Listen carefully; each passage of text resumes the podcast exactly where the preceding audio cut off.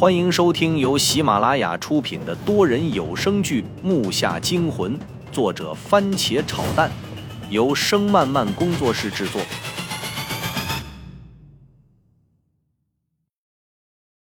第三十二集，父亲的脸色变得铁青，我穿上衣服，转身就准备出门。你上哪去？父亲的声音打断了我的蹑手蹑脚。嗯嗯，这个我好不容易回来了，他们强烈要求晚上出去聚一下，这些事就先交给你了哈。知道了，早点回来，别凭着三脚猫的功夫瞎惹事。明早回你爷家。哦，知道了。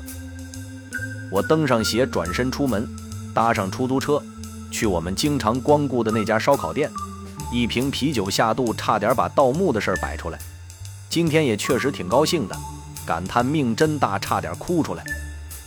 饭后往回走时，杨默告诉我一件事儿，倒是让我抽了一股凉气。他说前不久范莫宁跟他和张悟说，在他老家的树林里看过墓洞，后来他爷爷怕别人知道，就给填上了。而他老家的位置就在我老家的旁边不远，也正是九爪龙图并排两只爪子标记的位置。杨默问我想不想看看，我眼睛一亮，你去我就去。杨默醉得一塌糊涂，边打了一个好的手势。我回到家里，父亲正在收拾行李，母亲哄着妹妹看着电视，担忧道：“你呀，一天就瞎接，这下好了吧？”安宁日子倒得稀碎，你也别怪儿子，这样人生过得多有乐趣。男人嘛，更何况真查出东西，咱们可就是大世家了。你说是吧，儿子？他冲我来个眼神，我点点头附和道：“嗯，没准还能给咱家发个大匾呢，上面写四个大字‘盗墓世家’。”第二天清晨，我锻炼完和父亲就回了爷家。我坐在后座擦着无，这把刀简直太神奇了。父亲特意试验过，用验管制刀具的仪器贴着它，竟然不响。我和他猜想，这一定不是金属。路上，我把杨默说的跟父亲说了，父亲大声喝道：“你们这是胡闹！几个小孩子去闯什么墓？自杀吗？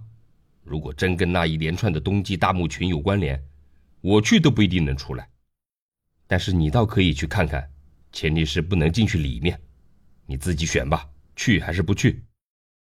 我一听乐了，这不都是一些废话吗？好，成交。但咱们现在可不可以把空调弄大点啊？太热了。当我正收起屋准备睡一会儿时，兜里突然嗡的一声，我快速的摸了出来，发信人是他。你在哪儿？干什么呢？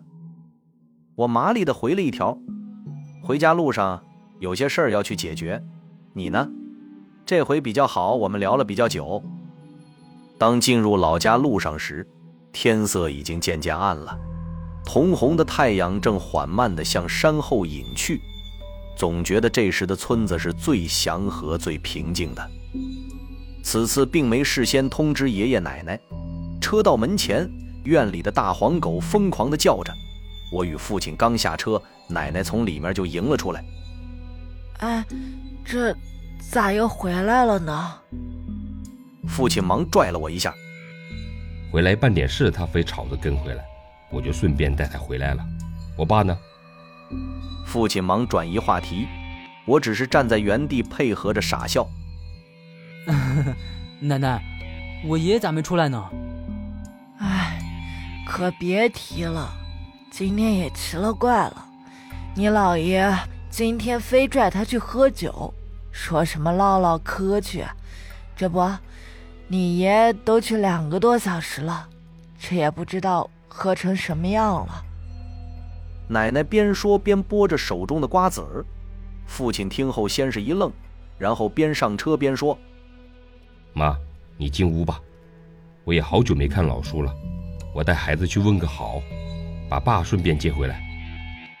我听后翻身钻进车里，奶奶说了几句便回屋。车刚开，我说：“我姥爷这回醉翁之意不在酒啊。”差不多，一会儿你别多说话。如果你姥爷想害你爷，你爷这回可可能凶多吉少啊！父亲说着，汗都下来了。我当然知道这回事情的严重性。十几分钟后，车停在了一扇铁门前，里面好像没人。我说了声“不好”，门是锁着的。以我和父亲的身手，只是一撑一跃的事儿。果然，老爷家很像爷爷家，而不知怎么院里却是阴森森的。这时天色已经快全黑。我和父亲拿出手电一照，瞬间汗毛就竖了起来。这也太邪门！大夏天的院里怎么什么都没有？要说没有菜也就罢了，那是没种，就连果树怎么也枯成那样。我回头看父亲，显然他也注意到了这一点。大院里静得出奇，连夏天野虫的叫声都没有。我感觉到了哪儿有些不对。我和父亲悄悄地来到门前，他轻轻拽了下门，门竟然没有锁。我们进入屋内，一股恶臭直接窜了过来。进屋什么也没找到，这里好像很久没人住了。我紧跟着父亲的身后，早已拿出无防备了起来。突然，父亲好像猜到什么一样。先是向外看了看，然后用手轻轻敲了敲炕。睡过的都知道炕是实的，而这回却不一样，土炕竟然发出了几声沉闷的响声，就像里面是空的一样。父亲接着走向厨房，我也跟了过去。当我从父亲身后探出身时，我被眼前的事物吓傻了。屋里那凉风吹得我背发冷。手电光聚集在我与父亲前面的水缸上，我已经吓得腿肚发软。父亲一手拦着我，一手掏出包里的匕首。这把匕首我没见过，不知道他又是从哪儿淘来的宝贝。刀刃黑暗中还能望见其寒光，刀把刻有太极印，刀身要比正常匕首长很多，一看之下便是好刀，完全出乎我和父亲的预料。整个厨房竟然什么都没有！妈的，陷阱！父亲转身拽着我就要往外跑。木下惊魂多人有声剧，感谢您的收听，更多精彩内容，请听下集。